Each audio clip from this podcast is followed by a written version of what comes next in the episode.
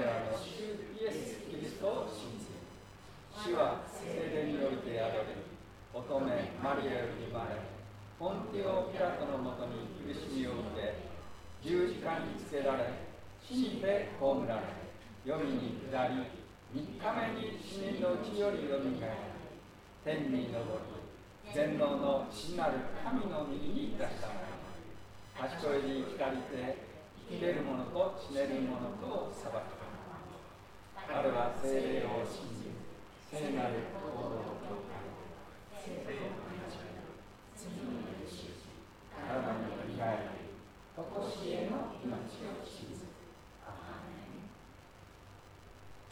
では続きまして主イエス様が教えてくださったお祈りを一緒に祈りましょう。これも前と宗法の裏に載っています。主の祈り天になします。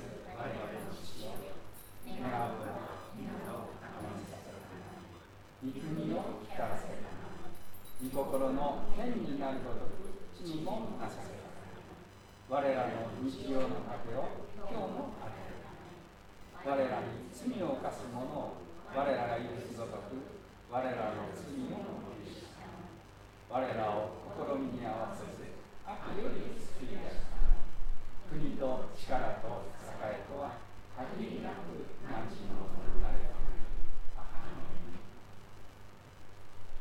続きましてお祈りをいたします私がお祈りをさせていただきますので、えー、皆様一人一人の心の中にある思い、えー、合わせていただければとても幸いですでは、えー、一緒にお祈りをしたいと思います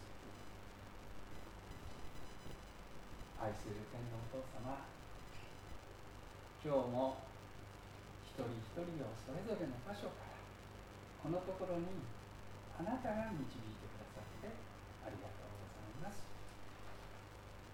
2人または3人が心合わせて祈る私もそのところにいるのであるあなたがおっしゃってくださいました。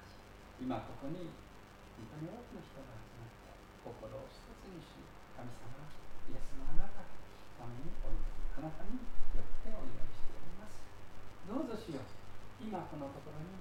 あなたがい。て精霊を豊かに注いでいてくださいますから。ありがとうございます。私たちは今この胸にある思いをどうぞあなたにつなげることができますように。今この時を神様イエス様あなたと共にすることができますように。精霊によって一つとなることができますように。帰りください。世の中にはいろんなことが起こってまいりますテロがあったり戦争があったり私たちの思いもよくないことが起こってまいります。また一人一人の生活の中で不安なことどうしよう悩むこといろんなことがあります。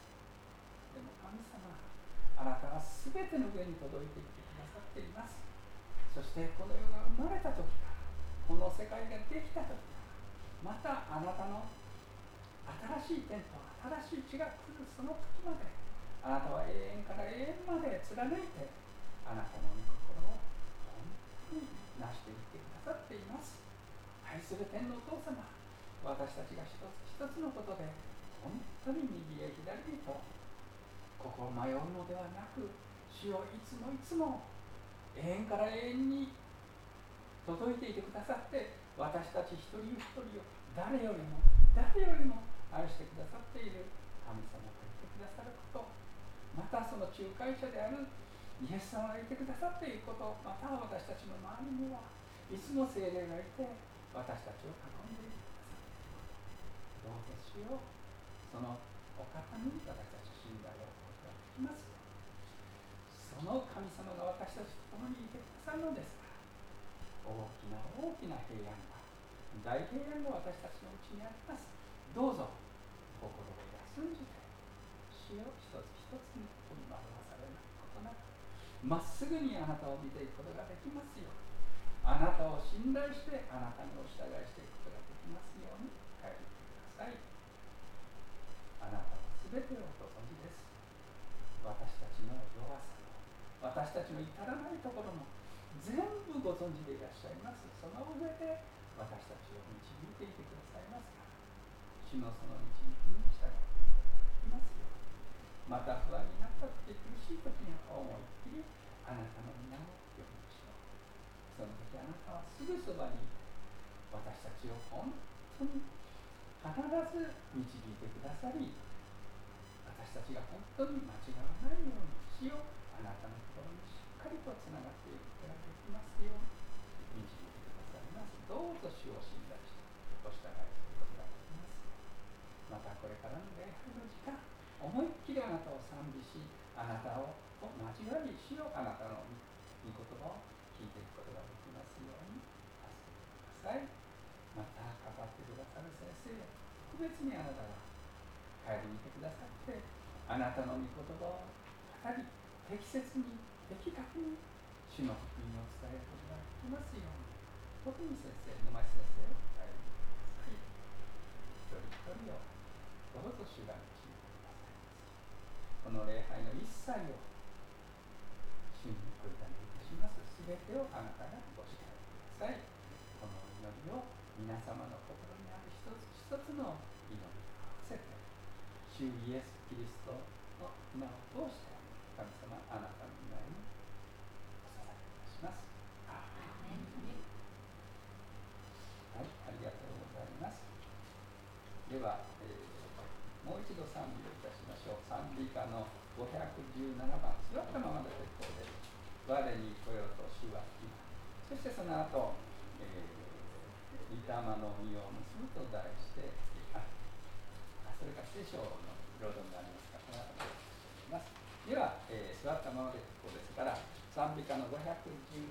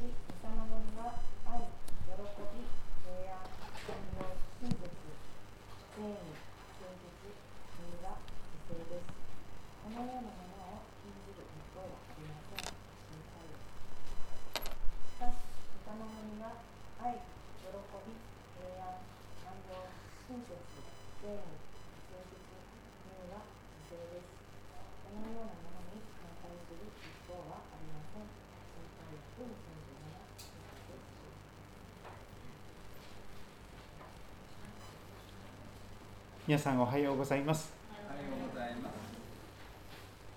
いつもの方も久しぶりの方もまた新しい方もようこそおいでくださいました。皆さんを心から歓迎いたします。神様はあなたを本当に愛しておられます。あなたが一番あなたらしく生まれたからには本当に幸せになってほしい。一番最高の人生を生きてほしいと誰よりも願っておられる方です。その天地を作られたあなたを作られた神様からの祝福が豊かにありますようにとお祈りいたします。短く祈りましょう。天と地とその中にあるすべてのものを目に見えるものも目に見えないものもあなたは何もないところからお作りくださいました。ですから私たちは偶然ではなく意味と目的を持ってデザインされ愛されるために生まれてきました。そしてこの人生には目的があります。私が生まれてきた意味ここに存在している意味そして神様あなたがいらっしゃることを聖書は語っています。はじめに神が天と地を創造されたと聖書は語ります。天地を作られた主よ私の助けはあなたから来ます。私は山に向かって目を上げる。私の助けはどこから来るのか。私の助けは天地を作られた主から来る。あの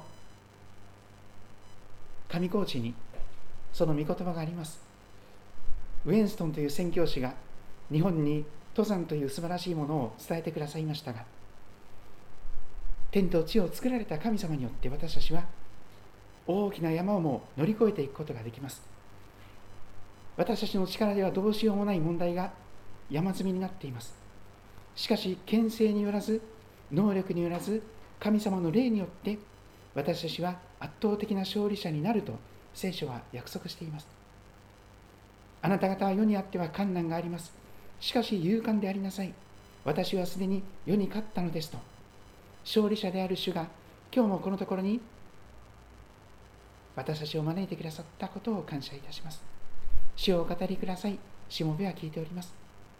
聖書のことがよくわかりますように、そして主よあなたをより深く知ることができますように、そして素敵な実を結ばしてください。イエス様のお名前によってお祈りいたします。アーメン毎年7月の第2週はバイブルキャンプデーになっております。バイブルキャンプよく聞き慣れない言葉かもしれません。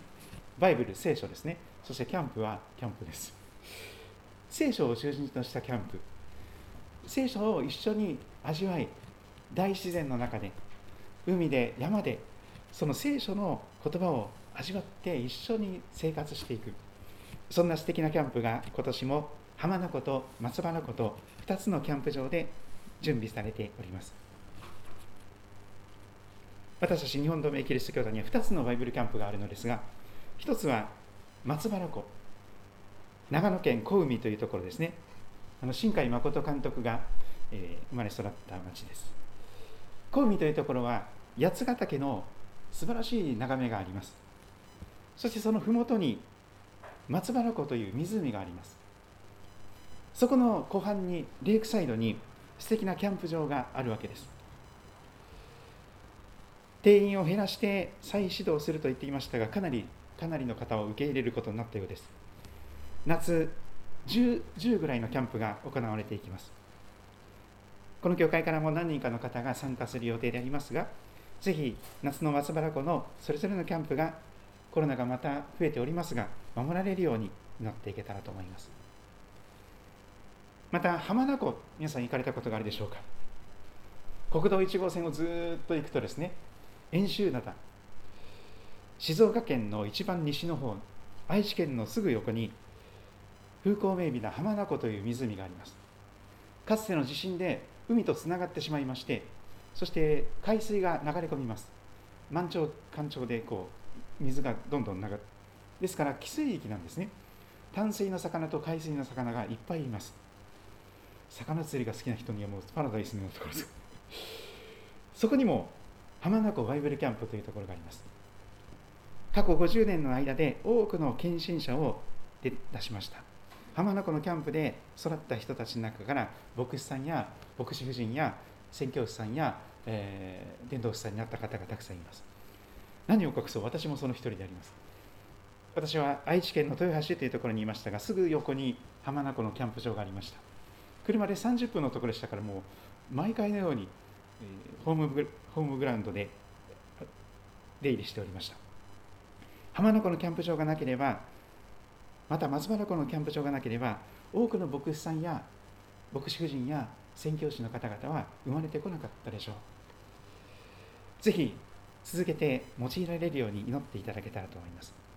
聖書の神様はおっしゃいます。収穫は多い。この日本においてもたくさんの霊的な魂が救われることを願って神様が備えていてくださいます。収穫は多いんです。でも問題は働き手がいない。少ない。ぜひ皆さんも、収穫の主に働き手を送っていただけるように祈っていただけたらと願います。そんな中で今日よくバイブルキャンプの中でも語られる御言葉ですがガラテヤ人への手紙5章22節23節の御言葉を一緒に覚えていけたらと思っております。司法の御言葉のとこにも書きましたのでそれを参考にしてください。新約聖書の中にガラテヤ人への手紙という手紙があります。その5章の22節から23節に御霊の実と呼ばれる素敵な実がそのリストが記されております。これまで50年ほど50年以上親しまれた新海訳聖書と2017年に新しく訳された聖書2つの訳で読みますが最後のところが少し変わっています。まず新海訳1970年生まれですから私同じなんです新海訳聖書と。しかし御霊の実は愛喜び平安寛容親切善意誠実乳和理性です。このようなものを禁ずる立法はありません。新しい訳はこうなりました。しかし御霊の実は愛喜び平安寛容親切善意誠実乳和理性です。このようなものに反対する立法はありません。禁ずるという言葉が反対するになっただけでありました。聖書そのものがまさに教えている方向性で生きていくならば必ず神様が御霊の実として愛という素敵な実を結ばせてくださるいろいろな表現がありますが全部愛という言葉にまとめていくことができるかと思います。皆さん御霊の実というものを結ぶ人生がどれほど幸せか。生まれてきてよかったと言える幸せは全部この御霊の実の中にまとめられていくのではないでしょうか。愛されている喜び。それは本当に喜びになって湧き上がってきます。私のようなものが愛されて受け入れられて存在が喜ばれている。私もその相手の存在が嬉しい。そして見捨てられたり切り捨てられたりする不安や恐れがありません。平安です。安心です。絶対的に私は決して見捨てられることがない。その安心です。私のこんな嫌な部分が知られたらあの人私のこと嫌いになっちゃうんじゃないかしら。そういう不安から解放されていきます。全てを知っていてそれでも愛してくださる方の愛に触れられているからです。そしてなかなか優しくなれなかったその心が寛容や親切な心に変えられていきます。意地悪の人が優しい人に変えられていくのです。そして悪意がたくさんあったものが良い思いに変えられていきます。心の闇がなくなっていくのです。そして嘘ばかりの人生だったものが本当に嘘をつかなくてもいい人生になっていきます。自分に対しても嘘をつく必要がなくなります。そして頑固ではなくて穏やかなそして分かっていてやめることのできる自由。本当の自由の中に生きていくことができる。これは誰もが求めている本当の幸せの一つ一つの必要なことだと思います。もう一箇所今日聖書を開きたいのですが新約聖書の4番目の書物皆さんご存知でしょうか？新約聖書はマタイさんから始まってマルコさんルカさんヨハネさんと続きます。それぞれ英語の聖書で言いますとマテューマークルークジョンと言いますどこかで聞いたような俳優さんの名前がたくさん出てきますよねマーテューさんマークさんルークさんそしてジョーンさんこれは全部聖書の中に出てくる人物の名前なんですマーテューさんはマタイですマークさんはマルコです。ルークさんはルカです。そしてジョーンさんはヨハネです。そのヨハネの福音書の4章、今日開いてみたいと思います。見た目見た目の身とは正反対のものしかなくて、とっても不幸な人生を歩んでいた方がいました。しかしその人が本当に素敵な出会いによって変えられたのです。人生は出会いで決まると言われますが本当にそうです本当にそうです本当に素敵な方と出会うとあなたは変えられます変えられます。ビフォーアフターで全く別人のように素敵な人に変えられます。それが御霊の実を結んでいく素晴らしい人生です。愛に満ちた喜びに満ちた平安に満ちた寛容と親切に満ちた善意誠実乳和自制の素晴らしい素敵な人に変えられていったその方を見ていきましょう。4章の1節からちょっと見ていきましょう。パリサイ人たちはイエスがヨハネよりも多くの弟子を作ってバプテスマを授けていると伝え聞いた。それを知るとイエスはバプテスマを授けていたのはイエスご自身ではなく弟子たちであったのがユダヤを去って再びガリラヤへ行かれ向かわれた。しかしサマリアを通って行かなければならなかった。イエス様ある時ユダヤというところを去って再び北の方に旅をしていきます。ガリラヤというガリラヤ湖のあるところに向かわれていきます。でもその間にサマリアという地域があったんです。サマリアを通っていかなければならなかった。そこは土地的にユダヤ人がすごく嫌うような人たちが差別されるような人たちが住んでいました。なぜかというともともとユダヤ人だったんですけども外国の人と結婚をしてそして根血になってしまった。そしてさまざまな外国の宗教とかいろんなものを取り込んで堕落してしまったと見られてユダヤ人とサマリア人は犬猿の中です。もう差別し合って敵対し合っているようなそういう状況でした。でもユダヤ人であるイエス様がそこを通らなきゃいけなくなった。でもイエス様は差別をなさらない方です。それでイエスはヤコブがその子ヨセフに与えた地所に近いスカルというサマリアの町に来られた。旧約聖書のヤコブさんという人が、えー、いた住んでいたその、えー、っと歴史的な町です。そこにはヤコブの井戸がありました。そしてイエス様は旅の疲れからその井戸の傍らにただ座っておられた。時はおよそ第6の時。一番暑い昼の12時ぐらいの時です。もうすぐあと1時間ぐらいすれば12時になりますがものすごく一番暑い昼から夕方にかけて一番暑くなるような時です。イエス様も肉体を持たれておりましたから時に疲れを覚えて井戸の傍らに腰を下ろして座っておられました。少し一休みをされていたのです。そこに一人のサマリアの女という方が登場してきます。彼女は水を汲みに来たのです。イエス様は彼女にご自分の方から声をかけられます。私に水を飲ませてくれませんか？このサマリアの女性はびっくりしました。なぜかというとその時間帯一番暑い時間帯なら誰もその井戸のそばにいるとは思わなかったからです。彼女はあまり人に会いたくなかったのでなるべく人と会わないような暑いけれども誰もいないような時間帯に水を汲むということをしていたんです。普通は涼しい朝とか夕方に水を汲みに来るんです。それでいろんな人と挨拶して会話をしてですね井戸端会議をして、まあ、それが普通かもしれませんが彼女はそれしなしたくなかった。誰もいない時間帯暑いけれども人と会いたくないので挨拶もしたくないのでわざわざその時間帯に一人で行って暑い中こう水を汲もうとしていた。でもイエス様がおられて腰を下ろしておられて私に水を飲ませてくれませんか？とイエス様がお願いなさったのでありました。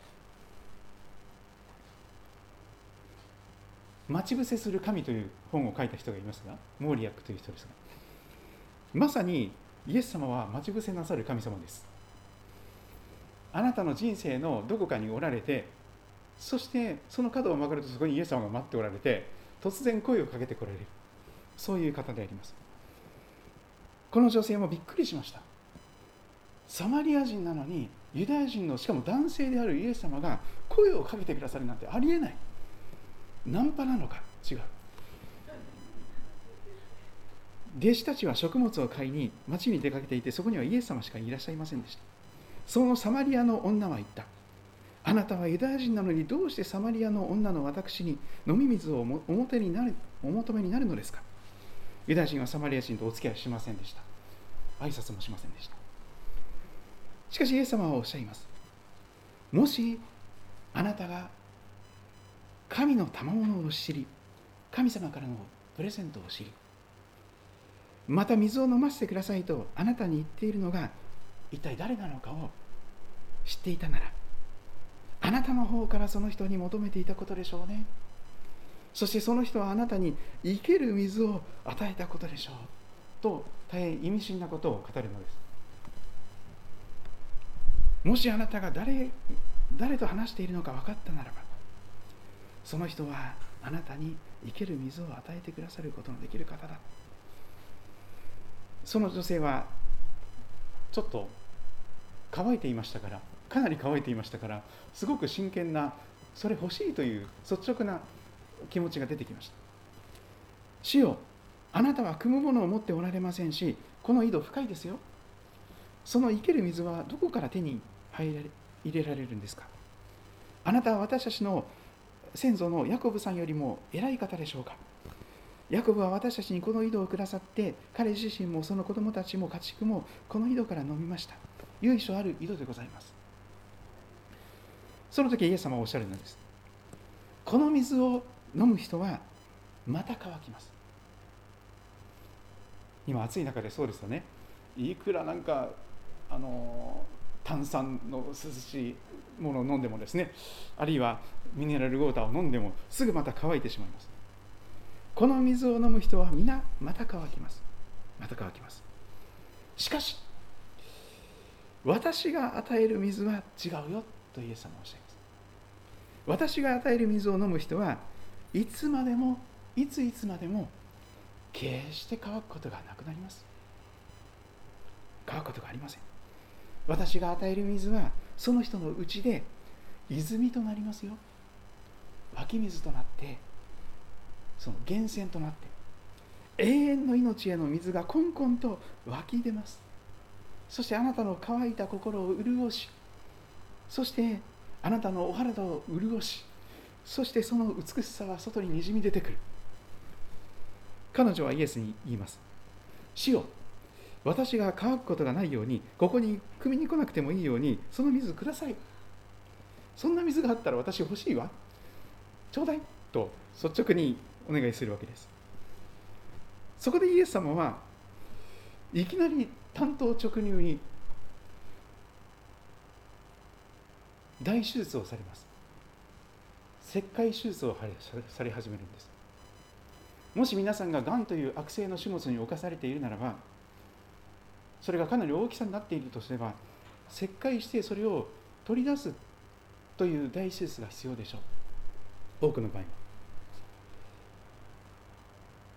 私たちの心の中に救っているその一番大きな問題をそれが彼女を不幸にしていましたのでイエス様は単刀直入にそこにズバッと切り込んでいかれます。一番触れてほしくなかったところだと思います。プライバシーの侵害です。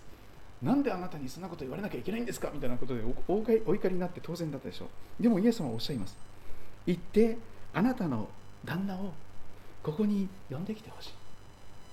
行ってあなたの夫をご主人様をここに呼んできてください。彼女はもうドキッとしました。心臓止まるかもしれませんで彼女はお茶を濁そうとします。あの煙幕作戦。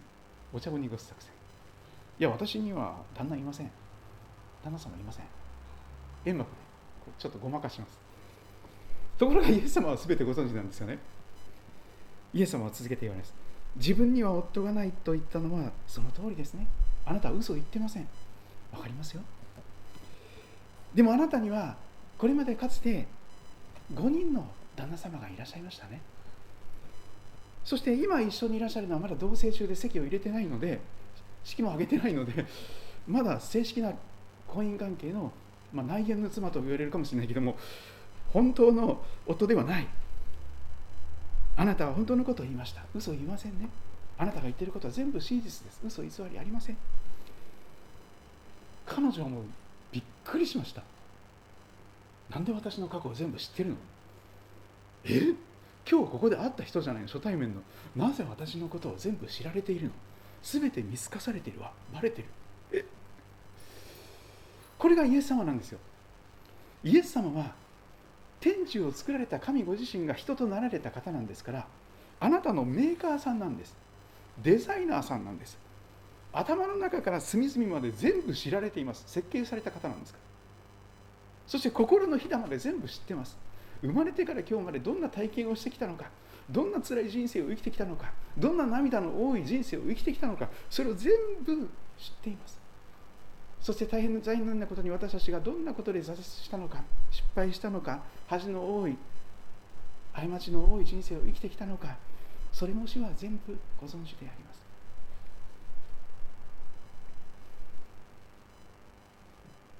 自分には夫がいないと言ったのはその通りです。あなたは嘘を言ってません。でもあなたには夫が5人いましたが今一緒にいるのは夫ではないのですから。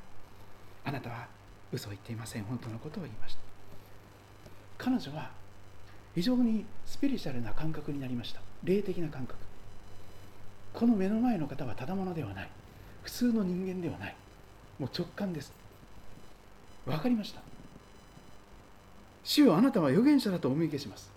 あなそこでもちょっと人間的かもしれませんがとにかく占い師さんの超偉い人みたいな感じに思ったんです預言者。黙って座ればピタリと当てる。ものすごい霊感の強い預言者のような方。お見受けしました。私たちのご先祖様はこの山でゲリジウム山というこの山で礼拝をしましたがあなた方エルユダヤ人の方々は礼拝すべき場所はエルサレムだと言っています。宗教的な話をし始めます。どの場所でお祈りお祈りしたり拝んだりするのが一番神様に聞かれるのか。場所にこだわっていくわけです。それが人間の、えー、ちょっと宗教的なところでしょ。う私たちのご先祖様はこの山で礼拝しました。この山じゃなきゃいけない。これがお山なんだと言っています。でも礼拝すべき場所はエルサレムだと皆さんは言ってますね。どっちがすごいんでしょうか？どっちがふさわしい場所ですか？イエス様は彼女に答えます。女の人よ。女の方。私を信じなさい。この山でもなくエルサレムでもないところであなた方が天のお父さんを喜び賛美し礼拝する時が来ますよ。救いはユダヤ人から出るのですから私たちは知って礼拝していますがあなた方は知らないで礼拝しています。しかし誠の礼拝者たちが御霊と真理によって天の父なる神様を唯一誠の神を礼拝する時が来ます。今がその時です。天のお父さんはそのような人たちをご自分を礼拝するものとして切に切に求めておられますよ。神様は霊なる方ですから神様を礼拝する人は御霊と真理によって礼拝しなければなりません非常に霊的なことを非常に聖書に基づいたことをイエス様は解き明かしてくださいましたそして彼女はこんなことを語るのです25節キーワードはキリストとかメシアという言葉です日本語に訳すと救い主という意味ですがキリスト教のキリストです私はキリストと呼ばれる方メシアと呼ばれる方救い主と呼ばれる方が来られることを知っています。そのお方が来てくださる時一切のことを私たちに知らせてくださるでしょう。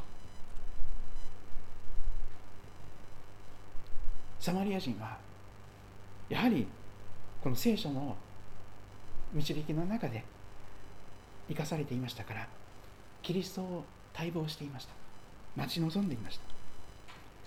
イエス様はズバリ担当直入自己紹介をなさいます。26節。イエスは言われた。あなたとお話ししているこの私がそれです。キリストです。メシアです。救い主だよ。私はあなたの救い主だよ。と紹介してくださったのでありました。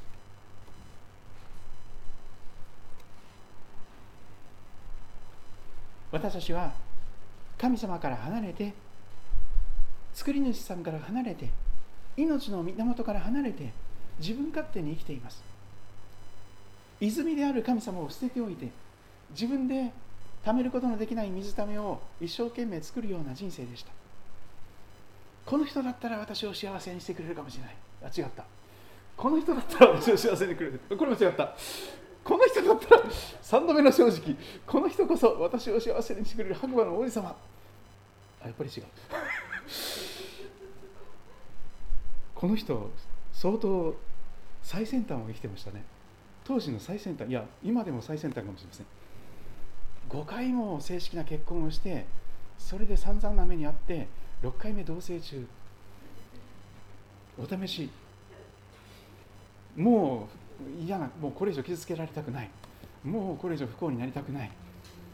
でも誰か私を本気で愛してくれる人いないの？誰か私を本気で大切にしてくれる人いないの？私っていなくてもいいの？ことになってですね。彼女は本当に悲しくて辛くていろんな人に辛いことを過去があったことでしょう。でもイエス様は全てご存知でした。そしてその彼女に御霊の実を結ぶことができる聖霊なる神様のことを紹介してくださったんです。イエス様のもとに来てイエス様から飲む。イエス様が与える水を飲む人はその人の心の内で泉となります。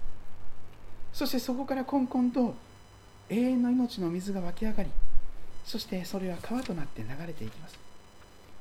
それは御霊とか聖なる神様の霊と言われる聖霊と言われるそのお方のことであります誰でも乾いているなら私のもとに来て飲みなさい私を信じる者は聖書が言っている通りその人の心の一番深いところから生ける水の川が流れているようになるこれは御霊について言われたと聖書が語っていますそしてこの彼女は別人のように変えられていきます。イエス様のその愛によって変えられていきます。イエス様が与えてくださる命の水を飲んでいく中でもはや別人になります。それまで彼女は人目を気にして一番暑い時間帯にこっそり水を汲みに来ていた。でも彼女は非常に大胆に町に行って皆さんの前でいろいろと話し始めるのです。自分の水がめを置いたまま町に行って人々に言います。来てみてください。私がしたことを全部話した人がいます。もしかするとこの方がキリストなのでしょうか。私すごい人に会っちゃったんです。私の過去を全部言い当てちゃったんです。こんな人に見たことありません。聞いたこともありません。初めて会いました。すごいことです。ただものじゃないですよ。イエスという方みたいです。人々がイエス様のもとにやってきます。そしてやがて彼女は本当にイエス様によって変えられて素敵な人生を歩んでいったことでありましょう。御霊の実。そこには愛があります。あなたが求めてやまない無条件の愛。こんな私をありのままで愛してくれる愛があります。それは神様のイエス様の愛です。そしてそこから喜びが湧き上がってきます。こんな私が愛されている。そして決して裏切られることがない。見捨てられることがない。こんなはずじゃなかったということが決して起こらないその平安。そして優しい優しいイエス様の寛容親切。そしてその心細やかな善意親切。配慮誠実。乳和自制実はこの御霊の実というのはイエス様のご人格そのものです。イエス様はまさに御霊の実を完全に結んでいらっしゃる方です。愛そのものです。どこを切ってもイエス様は愛です。そして喜びがにじみ出てきます。平安寛容親切善意誠実乳和自制これこの方こそ白馬の王子様なんです。イエス様こそ誰もが求めている本当に自分を幸せにしてくださる方なんです。男性にとっても女性にとっても。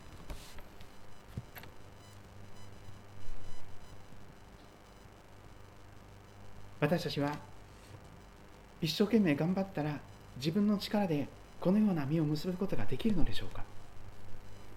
それはできないと思います。いろんな人が涙ぐましい努力をなさっているかもしれません。もっと頑張ります。もっと頑張ります。人間の努力とか頑張りとか真面目さとか熱心さ。まあそれが宗教というようなものですけども自分の力で一生懸命頑張ってこういう愛の人になろうとするのが宗教でしょう。でも宮本先生がよく語ってくださったようにこの聖書の教えは宗教ではありません。私たちが頑張っていい子になるではなくて神様の方が全力を尽くして私たちを愛して私たちを内側から変えて愛の人に変えてくださる。これが神様とのキリストとの素晴らしい関係であります。それが福音と言われるものです。神様は決してあなたのことを見下したりなさいません。決してあなたのことを毛嫌いなさりません。罪人を愛して罪人の友となるためにイエス様は来てくださったんです。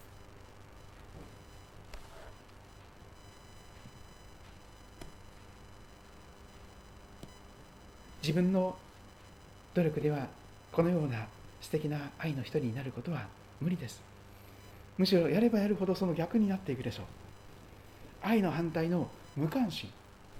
もう知らない。もうそんな関係ない。そして悲しみ。どうして私は大事にされないんだろう。どうして私だけ不幸なんだろう。そして不安。あの人にこれ知られちゃったらまた嫌われるんじゃないか。あの人にこんな自分が知られたらもうダメじゃ。そして優しくなれない。親切になれない。意地悪なことばかりを考えてしまう。そして嘘ばかりをやっぱり重ねてしまう。そしてますます頑固になっちゃう。そして分かっていてやめられない。アルコール異性関係ギャンブルショッピングキリがありません。でもどれだけ手に入れてもどれだけ味わっても無味乾燥。まだ足りない。もう乾いて乾いて仕方がない。しかしそんな私たちをイエス様は愛しておられるのです。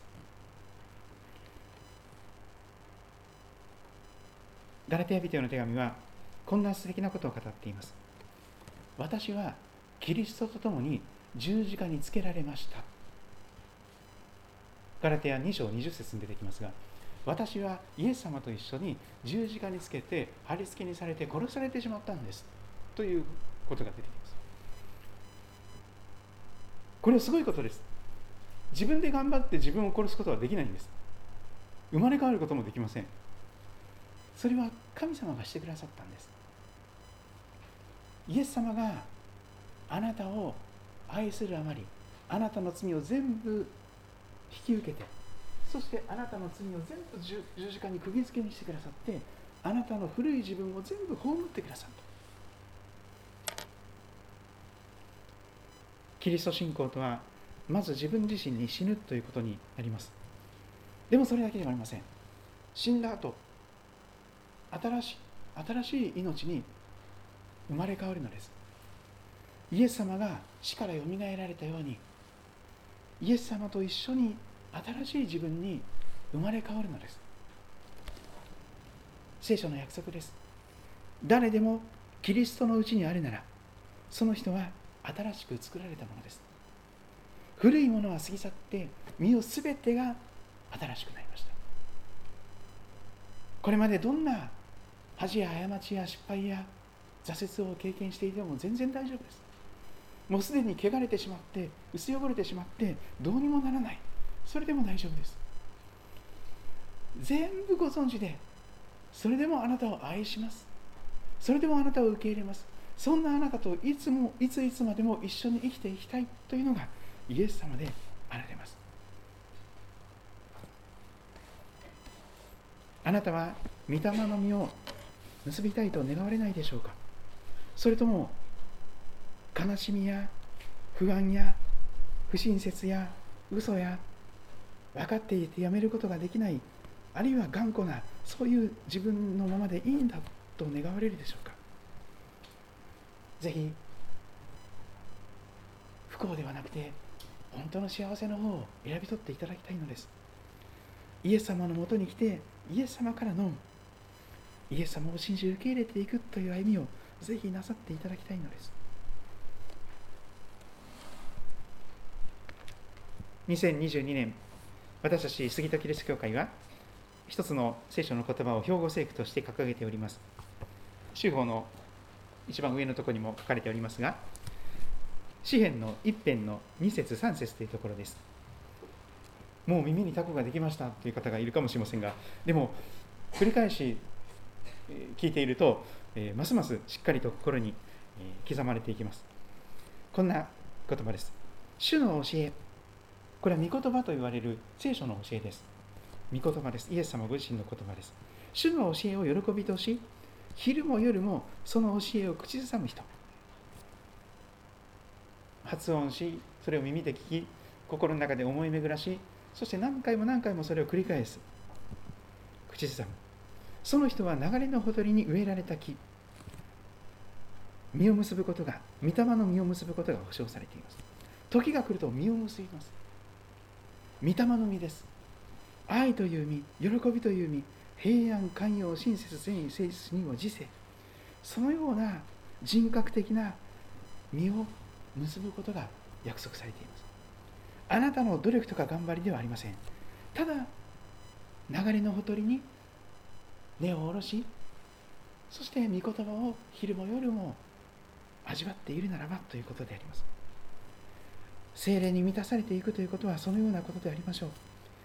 聖書の言葉を繰り返し繰り返し味わっていると自然に精霊が心の中に満たされてきます。そしてその葉っぱは枯れません。そのなすことは全て栄えるということまで約束されています。御霊の実を結ぶとあらゆるところであなたが用いられることでしょう必要とされることでしょうそして祝福さんとして悩んでいる人の相談相手にもなれますし早く死にたいという人のに希望を与えることができるような生きる力を与えることができるようなそんな本当に素晴らしい神の国を広げていく働きが計画されているかもしれません。それぞれご自分の言葉で祈る時を持っていきましょう。目を閉じてそして正直に目には見えませんがいつも一緒にいてくださる方私たちの罪のために十字架にかけられて殺されました。お墓に埋葬されました。しかし3日目に生き返られてよみがえられて今も生きておられるイエス様を覚えてその方に向かって祈りの声を上げていきましょう。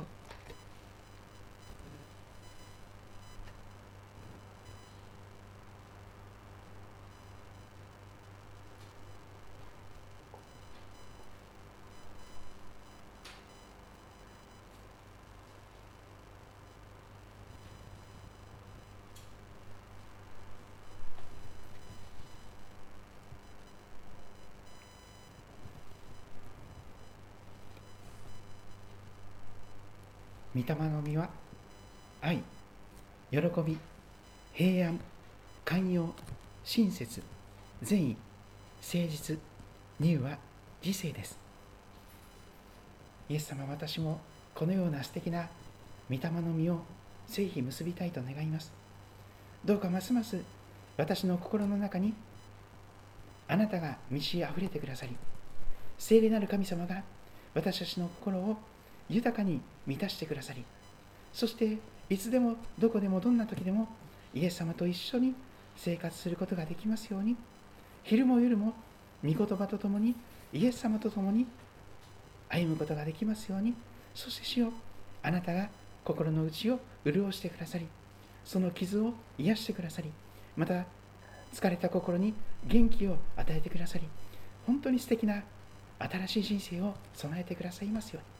私自身がまず変えられそして私の周りの人たちが神様からの祝福を受け取っていくことができますようにあなたが私たちをますます愛の人に作り変えてください。あなたの御手にお委ねいたします。期待して愛する主イエス・キリストのお名前によってお祈りいたします。アーメン。